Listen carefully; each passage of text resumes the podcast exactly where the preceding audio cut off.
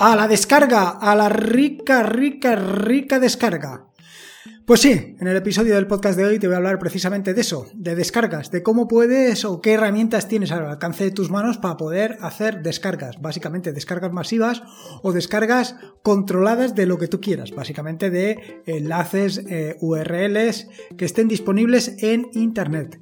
Y para eso pues eh, he encontrado una serie de recursos que seguro que te van a venir estupendamente bien. Eh, la verdad es que, y en esto te tengo que ser completamente sincero, yo últimamente no descargo nada. Bueno, en esto tampoco estoy siendo muy sincero que digamos. Quiero decir, al final sí que descargo, sí que hago descargas, pero básicamente, por ejemplo, todo lo que son tema de vídeos, todo lo que son tema de audios, de eso prácticamente no descargo nada. Sí que eh, hago muchas descargas de todo lo que son repositorios de GitHub o de GitLab, todo eso sí que lo tengo muy a la mano. O pues todo lo que son tipo herramientas, herramientas que termino por probar para más tarde enseñártelas, ver las posibilidades que tienen para que tú también las puedas disfrutar. O por lo menos que sepas las posibilidades que tienes para hacer lo que tú quieras. Pero lo que son descargas habitualmente no suelo hacer. Es más, la mayoría de veces todo este tipo de descargas que te voy a comentar en el episodio del podcast de hoy las suelo hacer desde terminal, ya sea con wget o con curl. ¿Por qué? Pues no lo sé. Eh, cuestiones de comodidad, porque al final, como bien sabes, cada vez paso más tiempo en el terminal, con lo cual esto es lo más cómodo. Pero es lo más cómodo para mí, para ti probablemente no lo sea. Y en este sentido, pues precisamente en el podcast de hoy te voy a hablar pues, de distintas herramientas que tienes al alcance de tus manos para poder hacer eso, para poder gestionar eh, descargas. Y no solamente añadir una descarga, sino gestionarla en todo su sentido.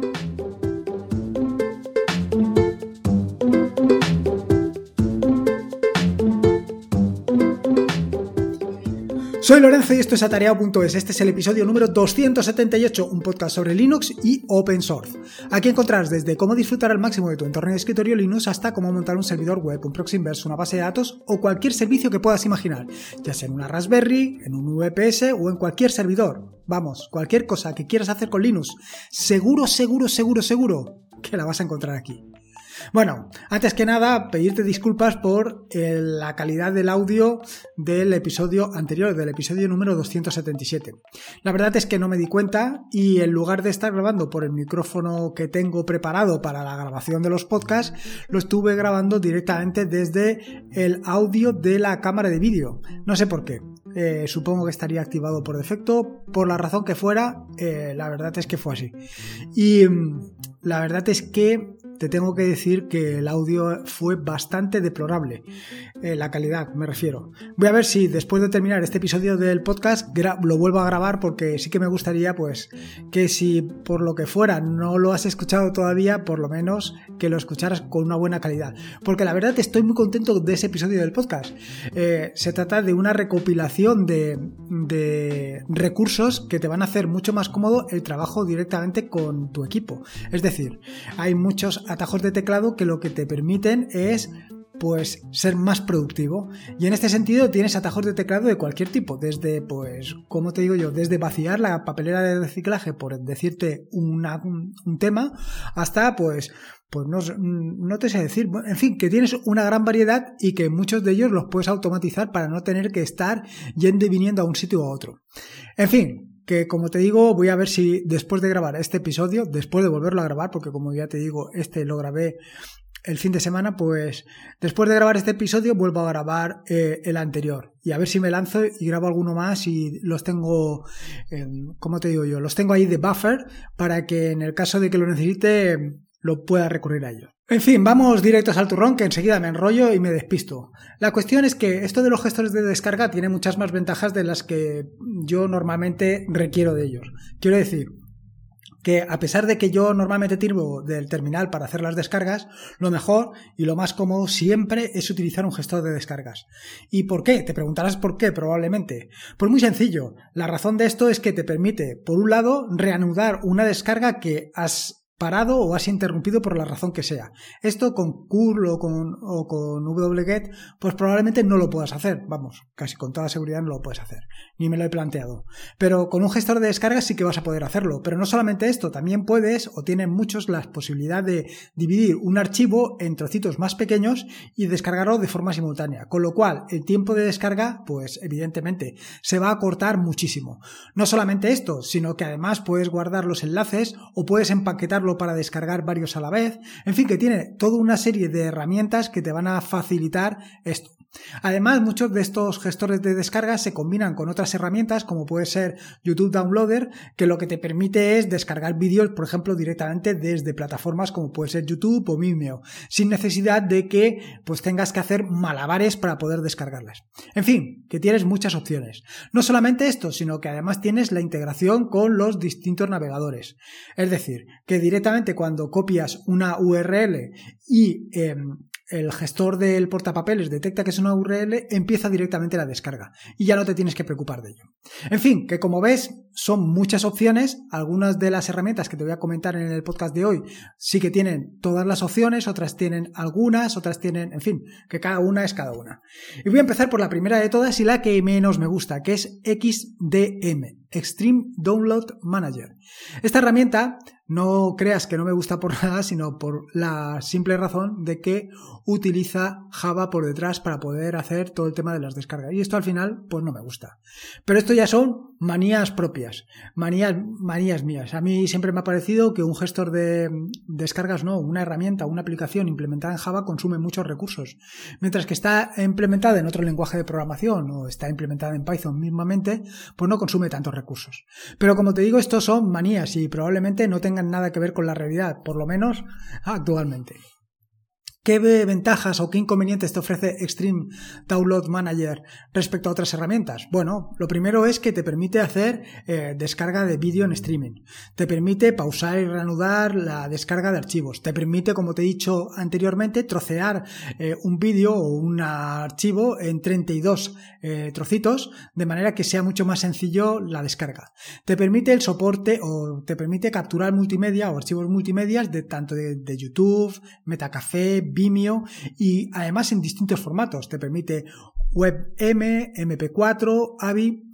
Además soporta multitud de, de protocolos como pueden ser HTTP, HTTPS, FTP, en fin, lo, lo típico y normal que soportan la mayoría de los gestores de descargas y que debería de ser un, como te diría yo, un estándar de facto.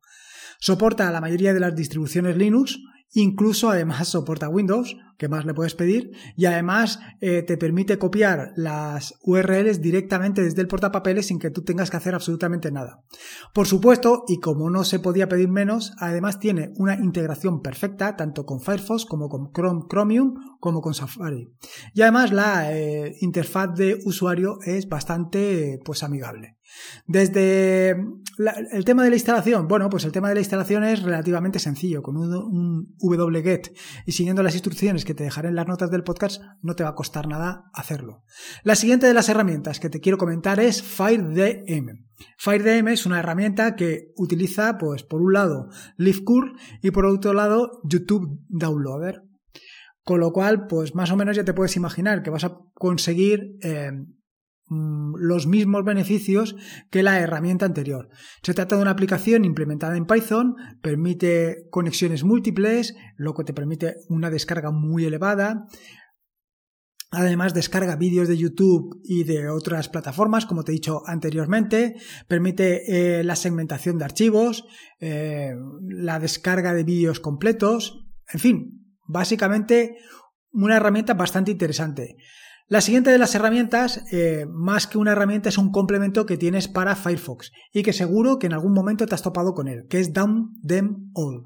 Down All es un complemento para Firefox que lo que te permite es sobre todo, eh, acelerar las descargas hasta en cuatro veces.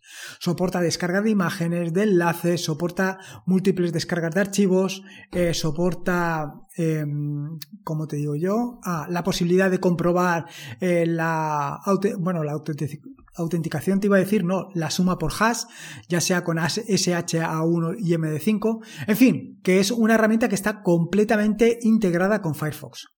Por otro lado, otra de las herramientas que he utilizado durante muchísimo tiempo, eh, durante muchísimo tiempo, hasta, ya te digo, hasta hace 4 o 5 años o hasta hace 3 o 4 años, es UGET. UGET es una herramienta que está implementada eh, utilizando las librerías GTK y está disponible tanto para Windows como para Linux, lo cual ya es una ventaja. Te permite descargar varios archivos de forma simultánea, te permite la descarga tanto de torrents como de metalinks, te permite la conexión vía FTP, te permite eh, la descarga, simplemente copias una URL y él ya se encarga de descargarla. Igual que en los otros que te he comentado, también te permite trocear un archivo en varios segmentos para conseguir una descarga mucho más rápida. Y este, igual que el anterior, bueno, este en concreto, es eh, UGET, en, concreto es un, gestor de descargas que lo puedes instalar en tu equipo, pero además tiene la ventaja de que eh, tiene complementos para Firefox, con lo cual eh, cualquier cosa que copies de Firefox te lo va a traer para acá. Así que es otra ventaja y otra facilidad. Otra de las grandes ventajas que tiene, pues es que se encuentra en los repositorios oficiales, tanto de Ubuntu como de otras distribuciones. Además, para el caso de Ubuntu también puedes instalarlo desde una PPA para tener la última versión al alcance de tu mano. Otra herramienta que he utilizado durante mucho tiempo es Flarget. Flarget es otro gestor de descargas y en este caso no es ni open source y tiene una versión de pago y una versión gratuita. Eh, yo por supuesto, probé en un momento determinado la versión gratuita, pero claro, teniendo UGET tampoco encuentro ventaja a esto. Eh, al igual que el resto, también te permite la descarga en varios trozos, soporta diferentes protocolos, permite capturar directamente las URLs del, portapapeles, te permite la descarga de vídeos de YouTube, para esto evidentemente utiliza YouTube Downloader y bueno, en fin, que tiene distintas opciones bastante interesantes. Aparte de estos, te iba a recomendar otro que he estado probando que es Pyload. Pilot Download Manager. Pilot Download Manager, al contrario de todos los que has visto anteriormente, es uno que eh, no tiene interfaz, sino que simplemente te vas a conectar a él vía, em, vía web. Es decir, lo que hace básicamente es levantarte una interfaz web a la que tú te conectas directamente utilizando localhost y el puerto en el que se levanta. Y con esto ya lo tendrías bastante resuelto. Me ha resultado bastante interesante por eso precisamente, porque no tiene eh, interfaz de usuario. Simplemente lo que te digo, te conectas a, tu web y ya lo tienes allí. El resto, pues bueno, más que nada es una curiosidad. En este sentido, a lo mejor sería eh, bastante interesante instalarlo, por ejemplo, en una Raspberry o en un VPS y tenerlo allí disponible para cuando tú quieres hacer las descargas, en el caso de que hagas muchas descargas.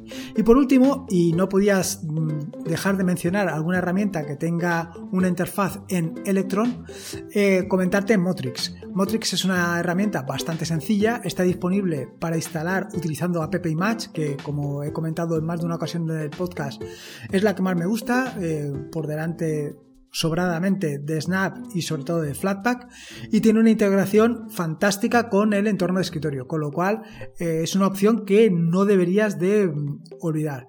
Evidentemente, con todo lo que te acabo de decir, te puedes imaginar que para mí la mejor opción es UGET, en el sentido de que Motrix, sí, es muy bonita, es muy espectacular, si quieres decirlo así, pero tiene el inconveniente de que, pues para levantar la aplicación vas a gastar 400, 500 o 600 megas de RAM. En el caso de la aplicación que te he comentado anteriormente, XDM, la que está implementada en Java, pues no te sé decir, pero seguro, seguro que 200 o 300 megas se va a llevar también de, consumo de RAM. Con lo cual, pues simplemente yo en este tipo de mm, casuísticas, pues te diría lo mismo que la mayoría de cosas que te recomiendo. Prueba varias, y decide tú mismo, porque como te digo, para mí hoy por hoy lo mejor es tirar un wget o un curl y con esto tengo lo que necesito, pero seguro que para ti esto no es la posición más cómoda. Hay alguna posición que es más cómoda para ti. Así que prueba, elige y tú mismo. Desde luego, si conoces alguna otra herramienta que me quieras recomendar o que me quieras contar para que la comparta con el resto, por supuesto que ya sabes que estoy abierto a cualquier comentario, idea, sugerencia y sobre todo para el tema de preguntas y respuestas, que últimamente ando bastante escaso. En fin, nada más que contarte. Prueba ello, prueba alguno de los gestores y ya me cuentas cuál ha sido tu experiencia. Y poco más que decirte. Espero que te haya gustado este nuevo episodio del podcast y si puedes te agradecería una valoración, ya sea en iVoox o en Apple Podcast, pues para dar a conocer este podcast y que llegue a mucha más gente, que cuanta más gente conozca el podcast, más posibilidades hay que lo disfruten al máximo y que amen Linux tanto como lo amo yo. Te he dejado un enlace en las notas del podcast para que te sea mucho más sencillo esto de la valoración. Recordarte que este es un podcast de la maravillosa, fantástica, estupenda y chupindilendi red de podcast de sospechosos habituales. Puedes suscribirte a la red de podcast de sospechosos habituales en fitpress.me barra sospechosos habituales. Pásate por allí y nada, a suscribirte. Y poco más que decirte, recuerda que la vida son dos días y uno ya ha pasado, así que disfruta como si no hubiera mañana y si puede ser con Linux y con el mejor gestor de descargas que puedas elegir, mejor que mejor. Un saludo y nos escuchamos el próximo lunes.